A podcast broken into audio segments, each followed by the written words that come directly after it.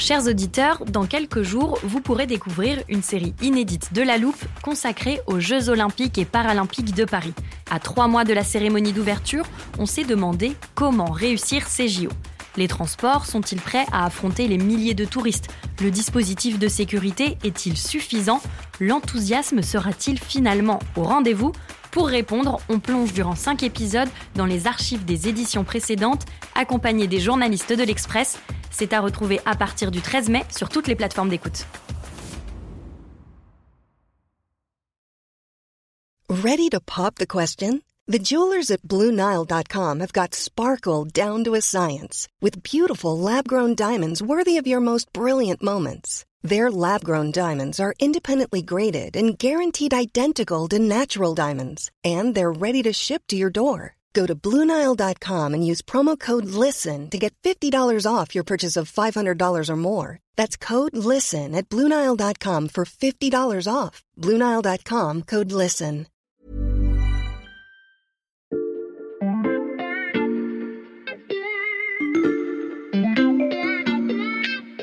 Salut, c'est Xavier Yvon. Nous sommes le lundi 26 septembre 2022. Bienvenue dans La Loupe, le podcast quotidien de l'Express. Allez, venez, on va écouter l'info de plus près. C'est l'histoire d'un lézard. Un petit lézard vert foncé de l'espèce Anolis scriptus, très courant dans les Caraïbes. En 2017, deux ouragans particulièrement violents balayent toute la région. La plupart des lézards disparaissent, mais celui-là survit, tout comme une part infime de ses congénères. Pourquoi? Parce que ce reptile n'a pas la même morphologie que les autres. Son corps a évolué. Sous ses doigts, ses coussinets adhésifs sont plus larges et collent mieux aux surfaces sur lesquelles il se trouve, et ses pattes arrière sont plus courtes, offrant moins de prise au vent. D'après les scientifiques qui ont étudié notre lézard et les autres survivants de son espèce, ces caractéristiques un peu différentes pourraient se transmettre à leurs descendants. Bref, notre Anolis scriptus n'a aucun moyen de lutter contre la multiplication des phénomènes extrêmes dus au réchauffement climatique, mais il s'adapte. Comme souvent, vous vous demandez où je veux en venir et cette fois je vous comprends. Vous voyez arriver la comparaison avec notre espèce, celle des humains, mais vous voyez aussi deux différences de taille et vous avez raison. D'abord, contrairement aux lézards, l'homme dispose de leviers pour agir face à la crise climatique, sauf que force est de constater qu'il ne les utilise pas. La France respecte-t-elle ses engagements de réduction d'émissions de CO2 Pour l'instant, non. La deuxième différence, c'est qu'aucun humain n'est en passe de devenir totalement insensible aux températures extrêmes ou de se faire pousser des branchies pour survivre à la montée des eaux. Ce qu'il y a de commun, en revanche, c'est désormais l'urgence à s'adapter pour pouvoir vivre sur le littoral, produire suffisamment de nourriture et échapper aux flammes des incendies, s'adapter pour survivre. Je le connais par cœur, j'ai déjà préparé un chronomètre de la loupe spécialement pour Lucas. Salut Xavier. Salut Lucas, Lucas Mediavilla, spécialiste de la transition énergétique au service économie de l'Express. Elle est super ton, ton histoire de, de lézard là Xavier. Ouais, t'as vu, on ne recule devant rien à la loupe. D'ailleurs, j'ai quelque chose pour toi. Attends, juste un peu parce que euh, je voulais rebondir sur l'extrait là que tu viens de passer. Ouais, je t'écoute. On va repartir un peu sur l'introduction. En fait, pour bien comprendre ces histoires de CO2, il faut distinguer euh, deux choses. C'est la question des stocks de CO2 et de flux de CO2. C'est-à-dire quand on parle des engagements de réduction de CO2, l'année dernière, la France et le monde entier ont dépassé les, les engagements de réduction de, des émissions de CO2. On a émis le monde environ 34 milliards de tonnes de CO2. Donc ça, c'est un flux. En réalité, le stock de CO2 dans l'atmosphère, il est beaucoup plus important Mm. car on en ajoute chaque année et finalement, le- la disparition, elle est beaucoup plus lente.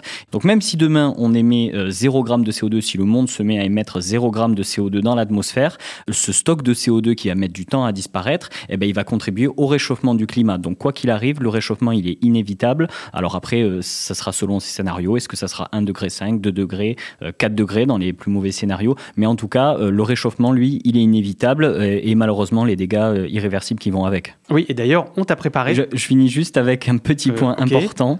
Même dans un monde finalement parallèle, hein, sous- où la France prendrait un virage tellement radical que demain on se lèverait en 2023 et on n'émettrait plus de gaz à effet de serre, donc de CO2, en fait, ça ne suffirait pas à limiter les effets du réchauffement pour la France. Hmm. Pourquoi? La France, fin- finalement, elle a une responsabilité historique hein, et une forme d'impératif moral à réduire ses émissions de CO2 parce que c'est un grand pays industriel et depuis l'ère industrielle, elle a euh, voilà, euh, fait en sorte qu'il y ait de plus en plus de CO2 qui s'accumule dans le stock mondial. Elle doit aussi montrer l'exemple finalement par rapport aux autres pays et montrer qu'elle prend toute sa part dans cette transition énergétique. En revanche, sur la question de flux et désormais plus sur la question de stock, elle ne représente que 1% du flux des émissions mondiales chaque année. Donc même si la France demain passe à zéro, bah finalement, il y a hmm. encore des grands pollueurs que sont l'Inde, la Chine, les États-Unis. Si eux aussi n'agissent pas pour euh, limiter leurs émissions de CO2, bah finalement, la trajectoire de réchauffement, elle sera toujours aussi euh, importante et les dégâts également. Contrairement aux lézards, nous sommes donc responsables de notre sort mais comme eux, nous sommes impuissants. Oui, exactement. On sait que la France va être confrontée en 2050 et en 2100 à un réchauffement de son climat,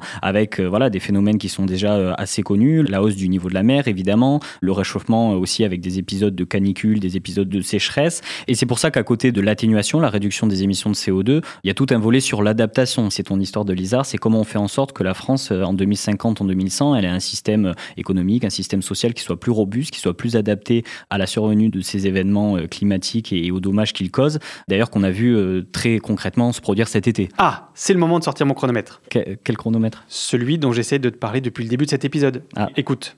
Plusieurs euh, communes du Morbihan sont en ce moment même euh, menacées par ces incendies. Le sud-est du territoire est également touché par les feux. La France se prépare à un quatrième épisode de canicule. À Brest, le record de chaleur enregistré en 1949 a été battu. Les sept premiers mois de l'année ont été les plus secs jamais observés dans plusieurs régions de France par manque de pluie. Dans le Doubs, des lits de rivières asséchés, des terres craquelées. Le pompage de nombreux cours d'eau de la Dordogne destinés à l'irrigation des cultures est formellement interdit. Des chaleurs accablantes qui fragilisent également les cultures.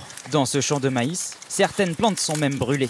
Bah écoute Xavier, voilà, c'est exactement le type d'événements euh, qui vont se produire, se répéter dans les années voilà de 2050-2100. Euh, on a un aperçu ici de ce qui va devenir la normalité, qui ne sera plus exceptionnel. Et encore, hein, il manque quelques conséquences finalement importantes du réchauffement euh, climatique dans ton chrono, Xavier. D'accord, lesquels bah, Le plus simple, c'est qu'on fasse un petit tour de France des risques liés au réchauffement climatique, aux impacts du réchauffement climatique, et qui nécessitent qu'on s'adapte dès aujourd'hui. Allez, c'est parti.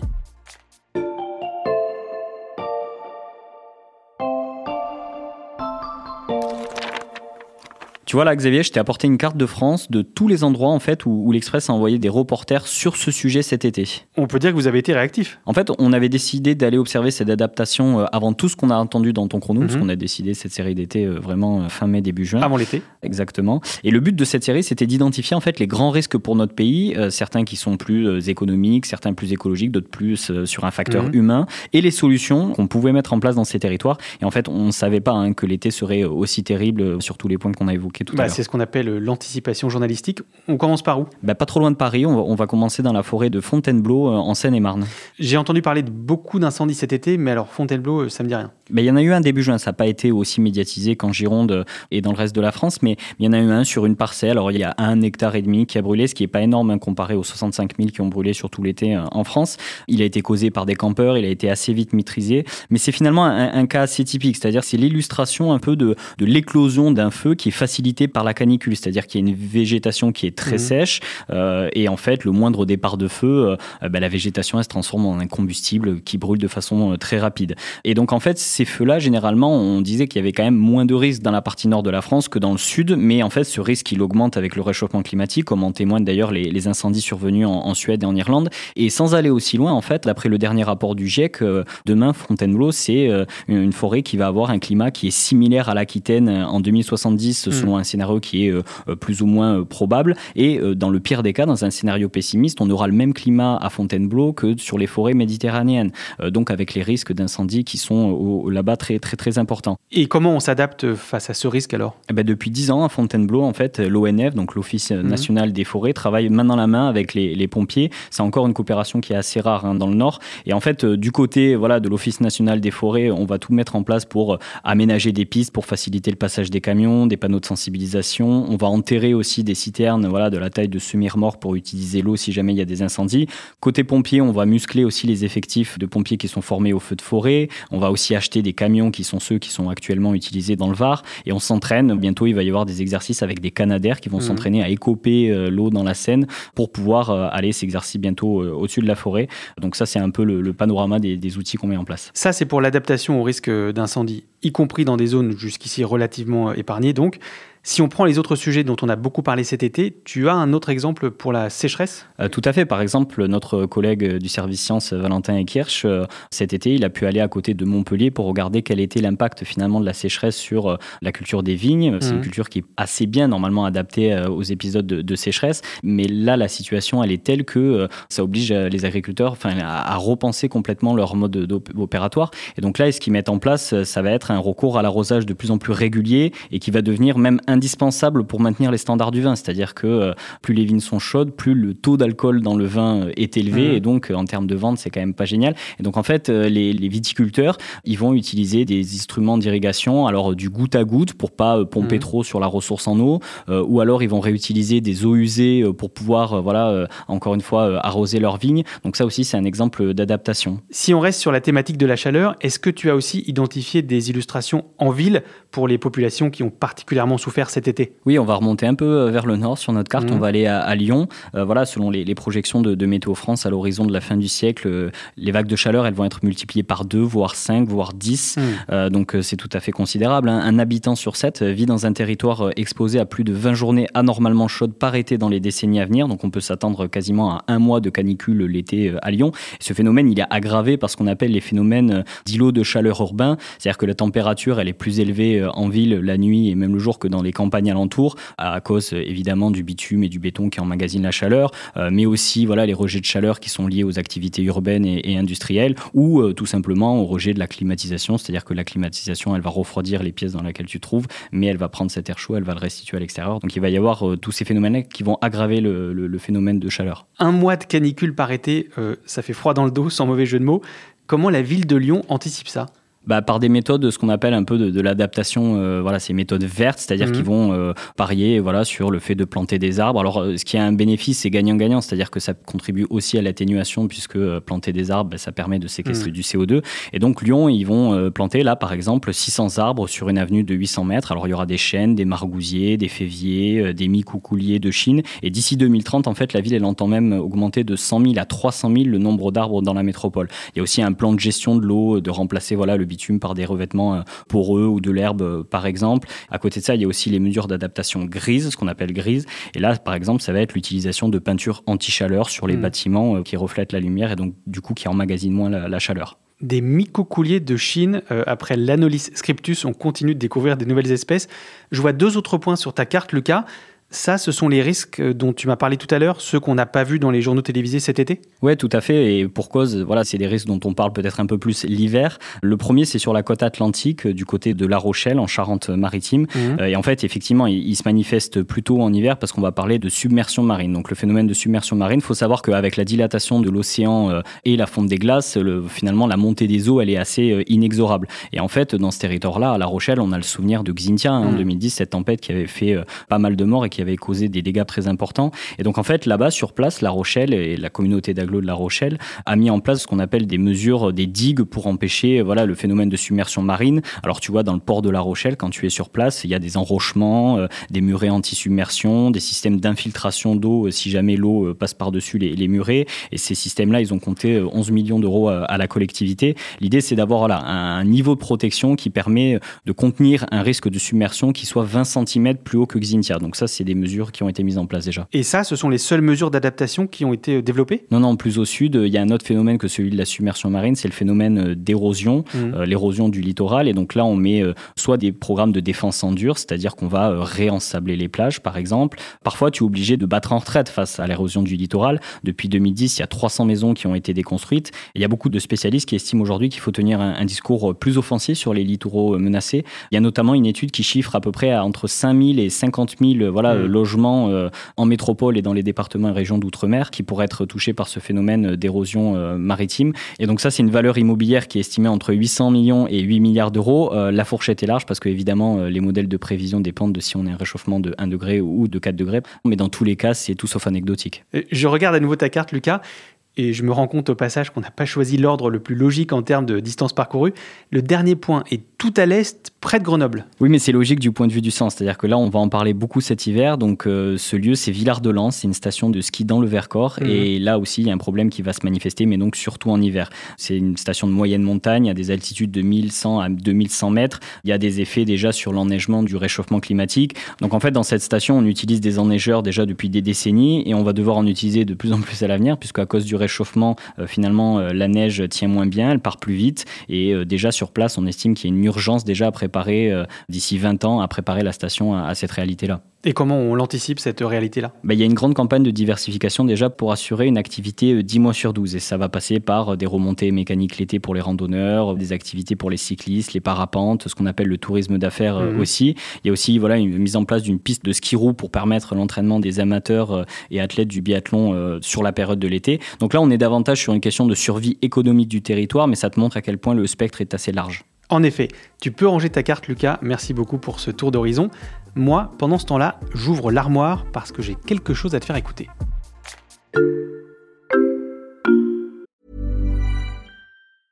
When you're ready to pop the question, the last thing you want to do is second guess the ring. At Bluenile.com, you can design a one of a kind ring with the ease and convenience of shopping online. Choose your diamond and setting. When you find the one, you'll get it delivered right to your door. Go to Bluenile.com and use promo code LISTEN to get $50 off your purchase of $500 or more. That's code LISTEN at Bluenile.com for $50 off your purchase. Bluenile.com code LISTEN.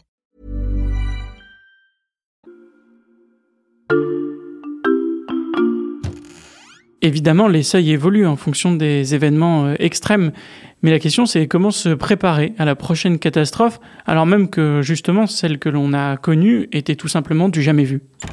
En t'écoutant lister les pistes d'adaptation déjà mises en œuvre, Lucas, j'ai repensé à cet épisode avec Valentin et Kirsch. Il nous expliquait la difficile reconstruction dans la vallée de l'Ar en Allemagne, après les crues mortelles en 2021, la problématique de l'anticipation des phénomènes voués à être toujours plus impressionnants.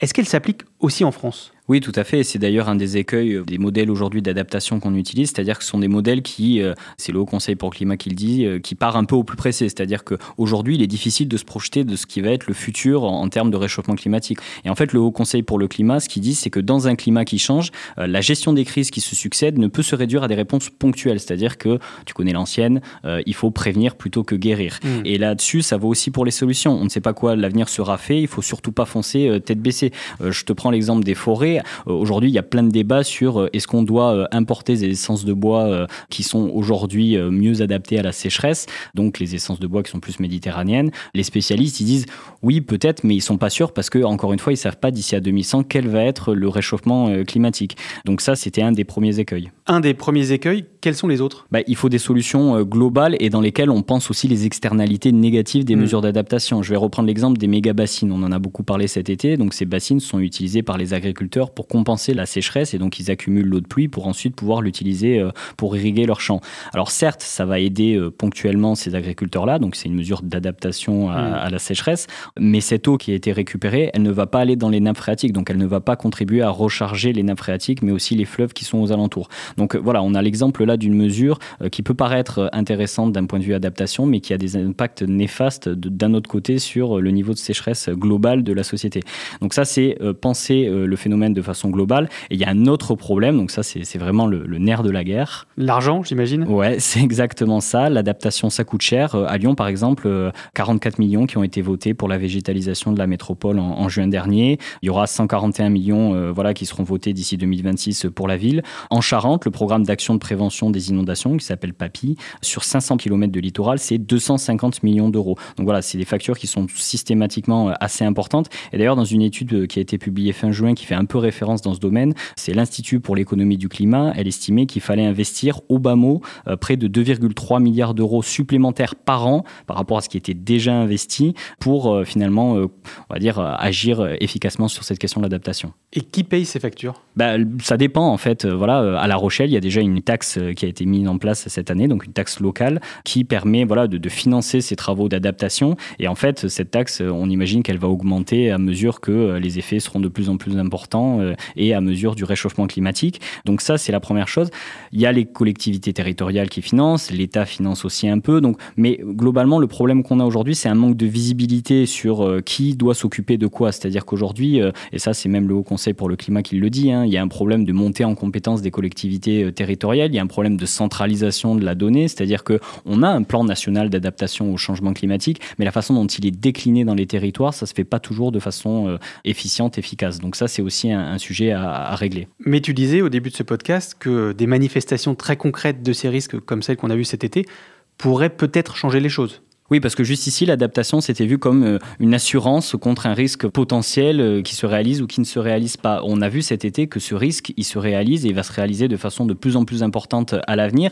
Et surtout, ce dont on se rend compte, c'est que le coût de l'inaction est beaucoup plus cher que le coût de l'action, c'est-à-dire le coût de la mise en place des mesures d'adaptation. Donc ça vaut évidemment pour les incendies. Hein. Il va falloir dédommager tous les campings, et les activités économiques voilà, en Gironde qui ont été touchées. Ça vaut aussi pour la Charente-Maritime, c'est-à-dire que euh, le coût aujourd'hui estimé par les assureurs de la tempête Xynthia est estimé à 1,5 milliard d'euros. Donc euh, on se rend bien compte que là, le, coût de l'inaction est beaucoup plus cher que si on avait mis en place les dispositifs euh, qui permettaient de prévenir ces dégâts-là. Le coût de l'inaction contre le coût de l'adaptation, on a bien compris la problématique. Merci beaucoup Lucas. Merci Xavier. Lucas Mediavilla du service économie de l'Express. Je rappelle que tous tes articles sont à retrouver sur l'express.fr ainsi que tous ceux de nos reporters aux quatre coins de la France cet été. Ça vaut le coup de s'abonner pour les lire, d'autant que ça ne coûte que 99 centimes pour 3 mois en ce moment. Si cet épisode vous a plu, n'hésitez pas à nous le dire en nous envoyant un mail à l'express.fr ou en nous laissant des commentaires et des étoiles sur votre plateforme d'écoute préférée comme Apple Podcast, Spotify ou Castbox par exemple. Pensez aussi à vous abonner pour ne pas rater nos prochaines comparaisons animalières et surtout nos prochains décryptages. Cet épisode a été écrit par Margot Lanuzel, monté par Charlotte Barris et réalisé par Jules Cro. Retrouvez-nous demain pour passer un nouveau sujet à la loupe.